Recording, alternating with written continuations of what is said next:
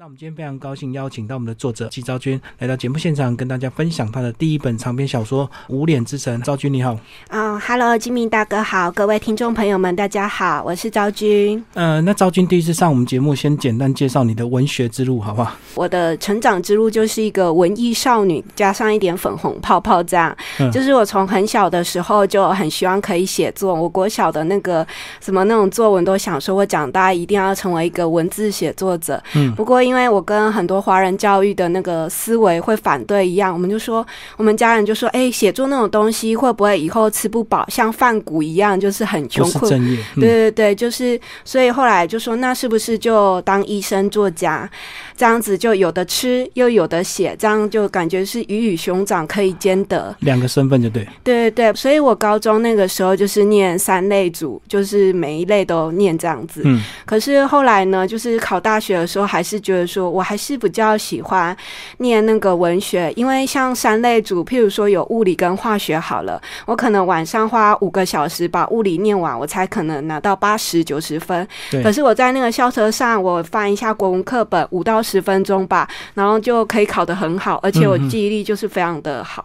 我那时候就想说，嗯，就是还是内心我的新的方向还是会朝向文学，所以最后还是就是走上成大中文中文系这样子。中文系就成大中文系真的是一个很棒的地方，嗯，所以我在那里就读了很多古典文学，然后也有现代小说的一些创作。那时候就是连古典诗词曲文、现代小说等全部都有写过这样子。不过在校内得的文学奖通常都是那种短篇，然后或者是创意推荐。嗯我必须很老实的说，就是说我那时候的一个小说技巧，它可能就是创意十足，但是问题是它的一个技巧可能就是没有没有那么的一个成熟，嗯因为我并不是那种什么超级天才或者是一鸣惊人的那种。我每次看到那种什么作者自传，法国举哈斯就什么十几岁就写了一本超强，那我心里就好羡慕，好羡慕，会绞个手帕说，哎，我也好想要当天才哦，因为我就是摸索文学的路真的是很辛苦，然后后来才会慢慢的去一直研究小说它的一个技巧，然后去研究世界畅销小说的公式，在在做非常非常多的延伸，所以这就是我的一个文学之路的大概。嗯那你刚刚讲你很早之后就想要创作，那时候是被家庭影响，还是被哪一些书影响？我小时候哦，老师说，我小时候不知道那个是不是阅读障碍还是什么。我在很小的时候就会去翻那种《木马屠城记》，嗯或者是翻《红楼梦》。就我记得，嗯，国小的时候，我几乎都是在图书馆的一个仔仔，从嗯从小到大就是人家是钥匙儿童，我就是图书馆儿童。但是我那时候看的时候没有办法看看懂，就是觉得说不太理解这是什么意思。嗯是后来就是一直。我就是那种会把图书馆整排整排的书全部看完，嗯然后才慢慢有一点点东西。就是我后来会听到一些读者会跟我讲说，嗯，昭君为什么就是他把他的书看完了，可是怎么只有一些东西模模糊糊有一个概念，对啊，但完全抓不到，什么字句都在飘。我们有看，我们也看得懂，但是就没办法讲出来。我一刚开始也是这样，后来就是图书馆的书这样整排整排一直读完，慢慢的、慢慢的累积，才有一点点、一点点突破，然后到现在的一个，就是人家就觉得说，哇，他的读书的速度跟写书评的速度那么快，是我觉得这个是可以练起来的。对、嗯嗯嗯，对。所以还是要透过练习，这样子经过你大量阅读之后，你就会越来越有概念，不像一开始这样模模糊糊、飘飘的这样。对，所以我会觉得建议读者说，如果你觉得自己也是模糊飘飘的，那没关系。我觉得每个人都有这个历程。那我也希望跟大家传递一个概念，我我不是天才，那我就是真的是几百本、上千本这样才练起来的。像呃，我现在的阅读速速度呢，就是说一小时八十到一百二十页，所以嗯难易度。如果说是诺贝尔文学奖那种很厚很深的，嗯那我可能一小时可能八十页、九十页差不多。可是如果说是那种很轻薄短短小，譬如说举哈斯的一个情人的话，嗯我这一小时大概很快就可以翻完了。对，所以所以我那个做那个书才可以，就是说几百本、几千本这样做，我真的是有读过。嗯可是看过记多少跟看过，大部分都忘记那是有差，对不对？因为其实真的读，大家也是可以。翻过，然后读得很快，可是读完之后全部忘光光。其实我觉得有一个练习的办法，就是说你把它写下来。刚开始我在写小说之神的一个初稿的时候，我也没有想说要出书，那时候只是写说，嗯，就是我那时候有做一个所记地图啦，就是我在读那时候，我就是想说，哎，到底小说要怎么写呢？大家都是怎么写？对，我是听过很多那种前辈或者是那种世界畅销小说家，他们前面不是有什么序，或者是后面，他就说你就找。一类你最喜欢的，然后大量看完，这样看完以后，你就可以摸索出它的 SOP，这样你就可以写了。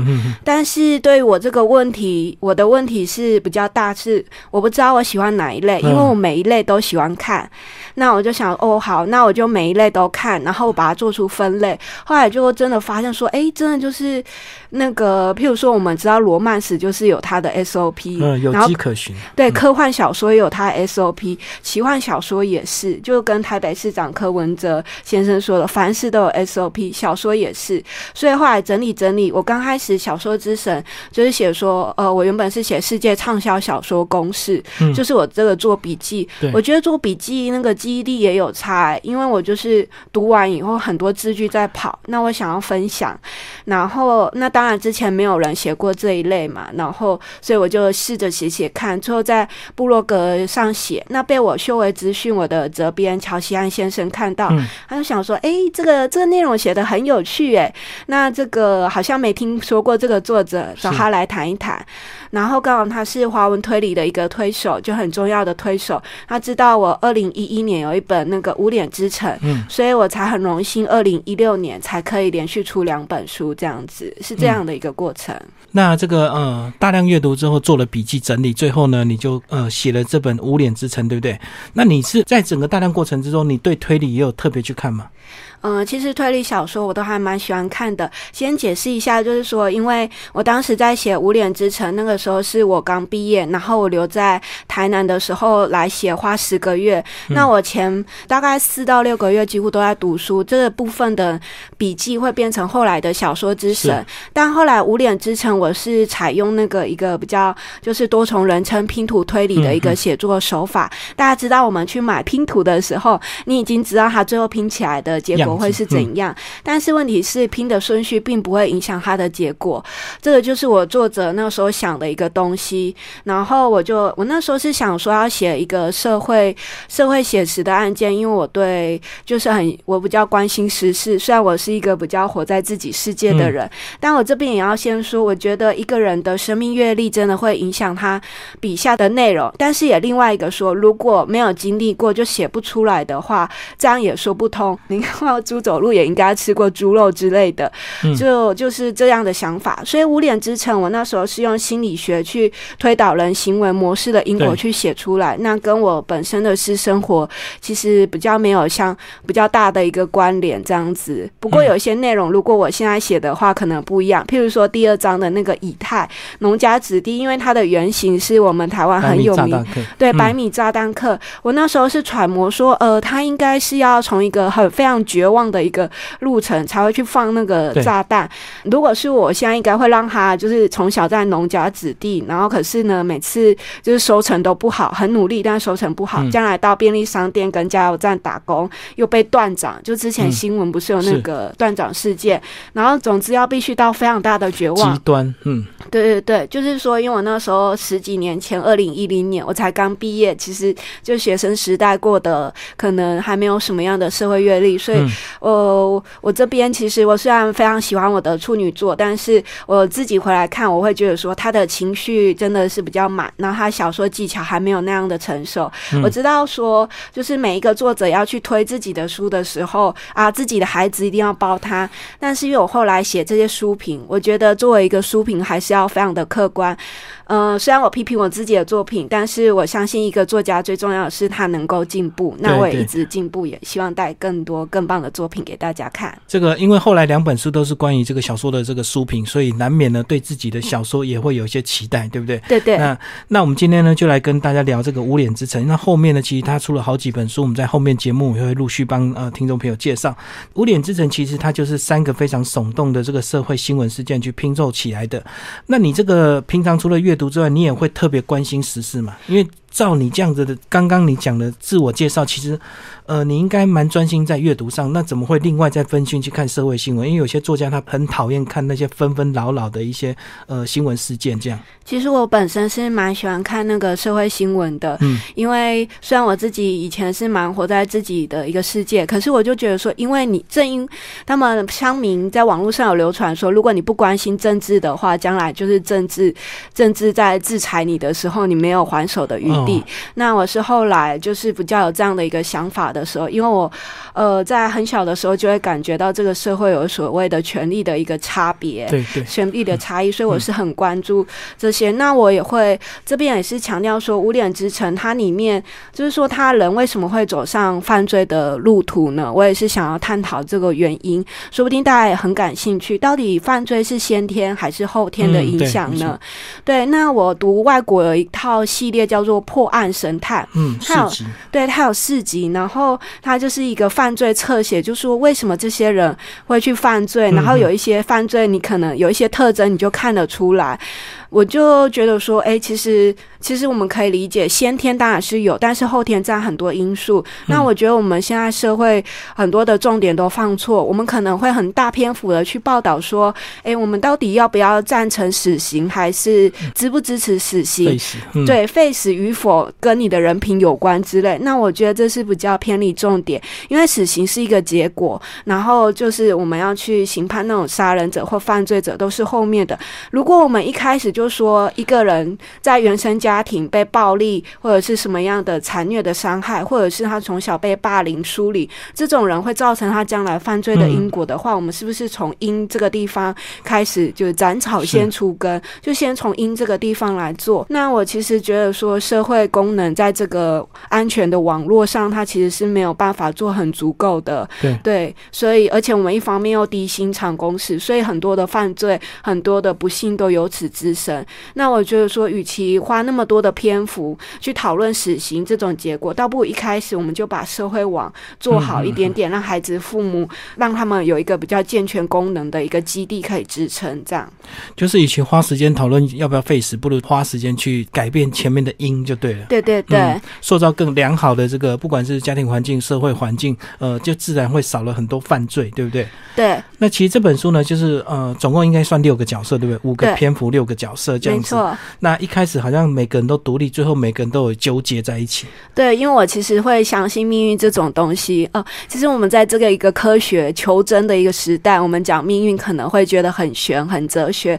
可是我的想法是说，因为我们每个人的相遇，我们每个人的邂逅，可能并不是个偶然，它可能是有一些因果 啊，这样会变成一个业障。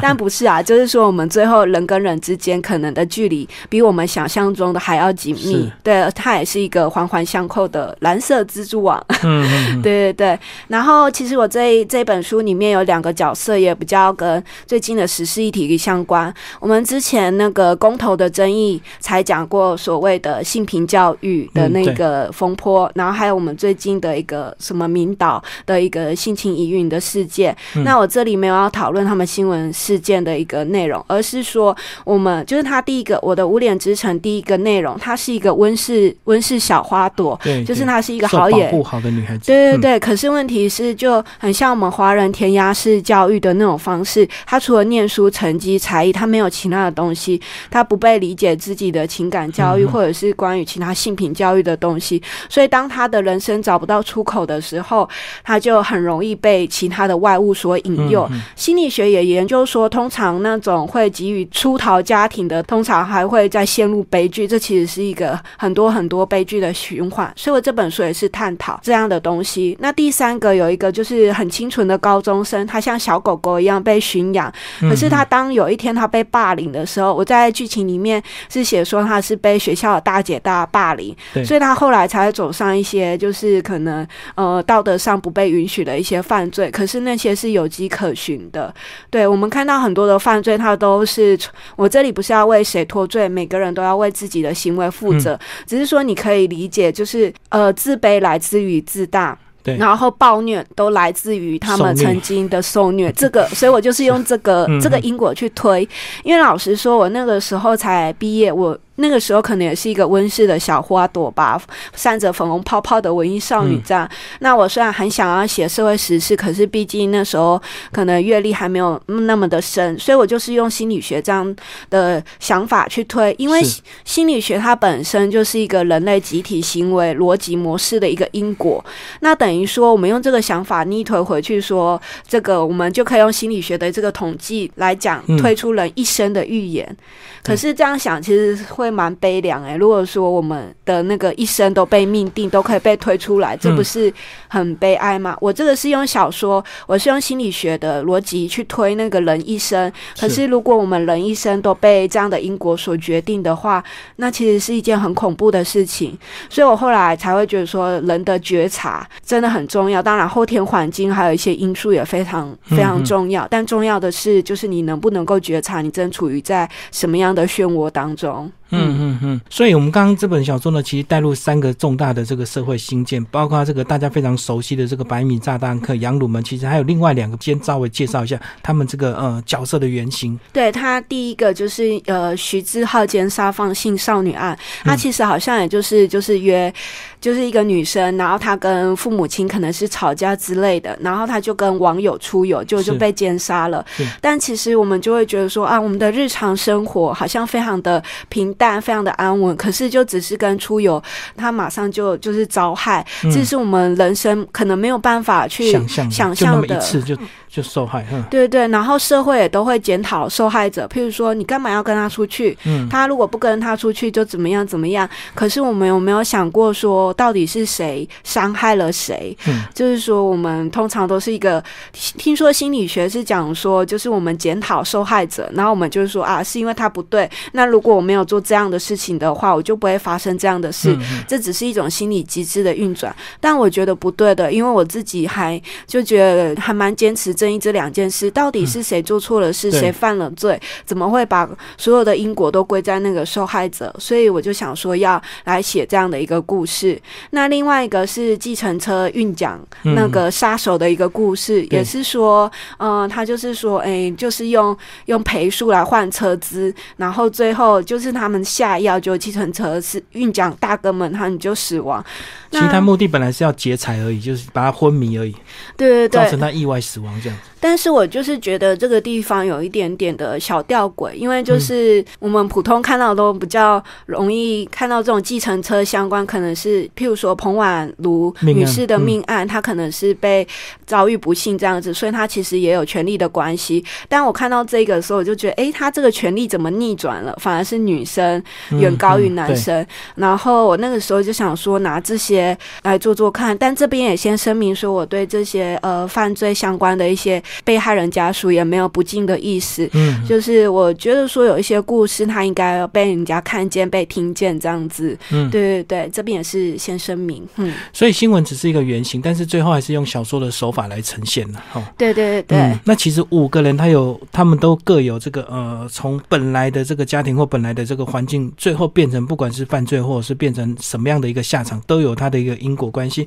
但是最后呃，还有隐藏着这个每个章节最后面那那个阿。火，对，那个比较让人家看不懂，对不对？因为他你把它埋在每个章节的最后面。对对对，因为他其实是我在那个台大之前公馆捷运站旁边都有一个地下道，然后他那边都会，其实这个好像就是生长者，然后祈祷，然后弹那种电子琴，是是蛮常在台湾也蛮常见。我从台中的的那个火车站，他们改建之前，我也常常看到。那我自己是常常会去丢钱的人，丢零钱给他。对对对，但是我就就会觉得说，不知道他们为什么会有这样的生活。然后我最常听到的就是说，有人去农家抓小孩子，然后把他们弄成这样，有点像那个电影《平民百万富翁》这样。他们就是一个集团，或者是大家比较熟，就快过年了，赌神就是抓小孩子来去做。那我就会心里觉得就是很很难过，就是说为什么他的人生就只能限定在他那里，然后人生真的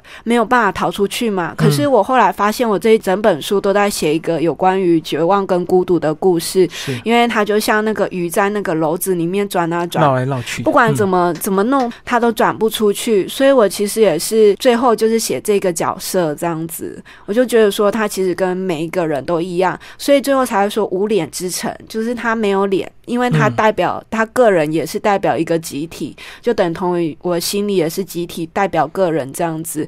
我们每个人都可能发生人生可能会跌跌撞撞，然后怎么转怎么撞都绕不出去，然后别人还觉得你不努力这样子。嗯，对。可是有时候是真的存在那样的一个限制，就像日本不是有一个小说芥川龙之介的蜘蛛之丝？其实我真的非常喜欢那个故事。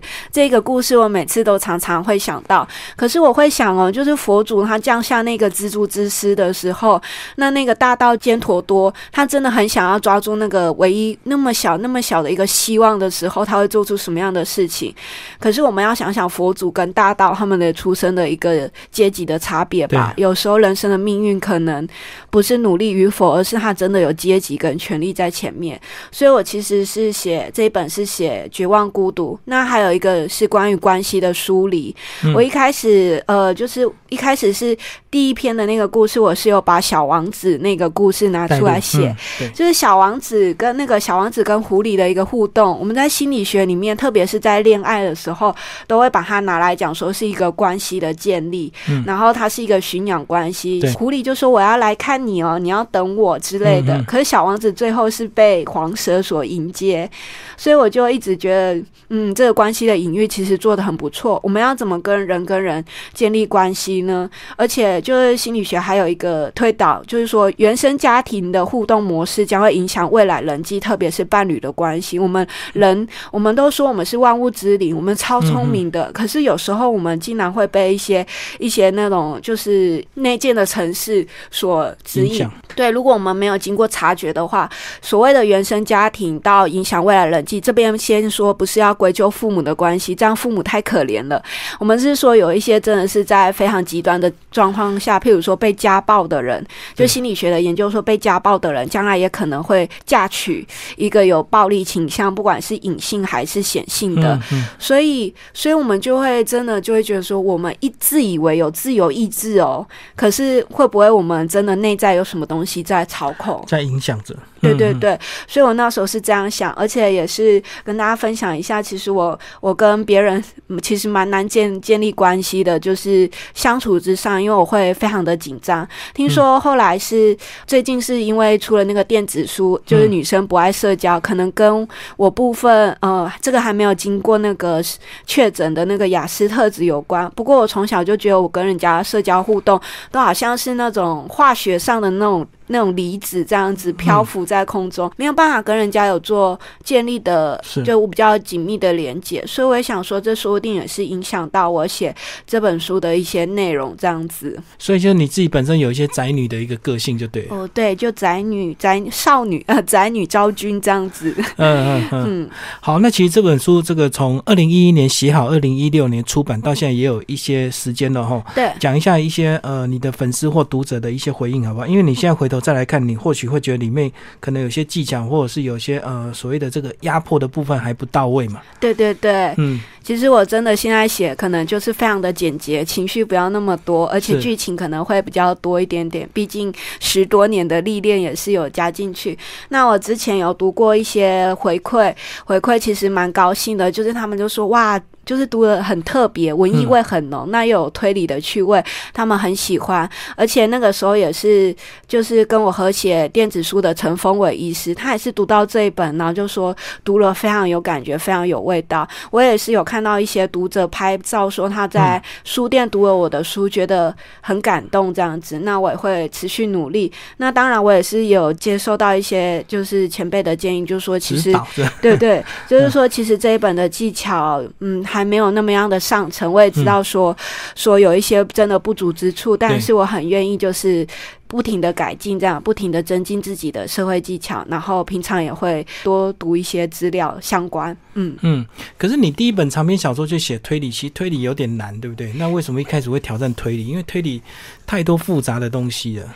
就是因为我自己可能是一个比较黑白分明的人，就是我们可能没有什么那个灰色地带，没有暧昧地带。听说这也是什么雅思那种是非，对分是非很分明。嗯。然后我有时候就会觉得说，看新闻明明就不是这样。样子啊，就我的心里那个正义的天平会在那边摇摆，然后我自己也会很喜欢看那种推理小说，因为它它显露的是一些人性的张狂，然后这跟我生活的世界是不一样，因为你知道仔仔的世界就你就会期待另外一个世界，就对。对，就平行世界，想要知道，就像我们会想要知道外星人这样，那当然也不是这样纯粹抱持的娱乐的心态，我也是觉得后来会觉得说，我们人无论怎样，还是有他的一个社会责任。这样子，所以会很感兴趣看。那我平常会去看一些就是社会刑案的相关去读，然后就想说，哈，为什么就是为什么那个受害那么可怜，然后大家还要去检讨他，然后都没有人听他说说话呢？这是就是没天理啊！呢，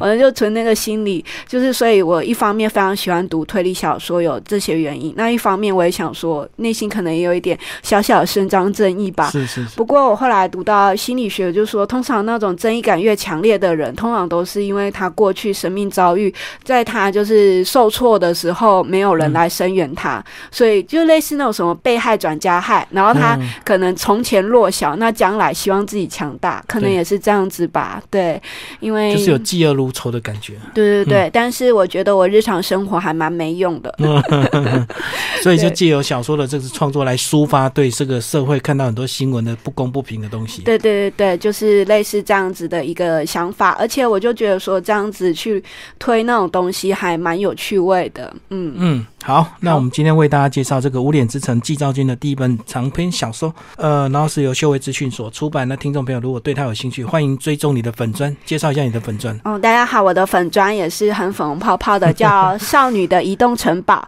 就宫崎骏的《神隐少女》跟霍尔的《移动城堡》加起来，《少女的移动城堡》。欢迎大家有空来做做，这样子。里面也是分享你的很多书评嘛，是吧？对，也分享我很多的书评。那如果有个人的粉红泡泡绯闻，我就会发在。自己的那个脸书页面上这样子，如果不想看绯闻，只想看书评，可以直接追踪我的少女的移动城堡。好，谢谢听众朋友，谢谢大家。